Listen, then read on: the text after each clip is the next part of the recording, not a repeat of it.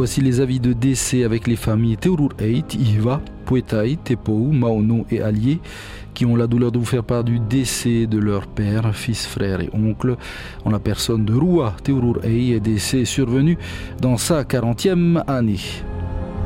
Son corps est exposé chez Vaxler à Maman.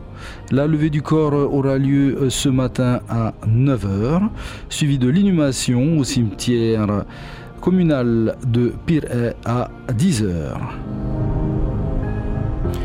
Les familles pour œil, Amo, Adams, Weaver, Amblin et Allier ont la douleur de faire part du décès de leur mère, grand-mère et tante en la personne de Amo Tiraivahine Adeline, veuve pour œil, décès survenu dans sa 92e année.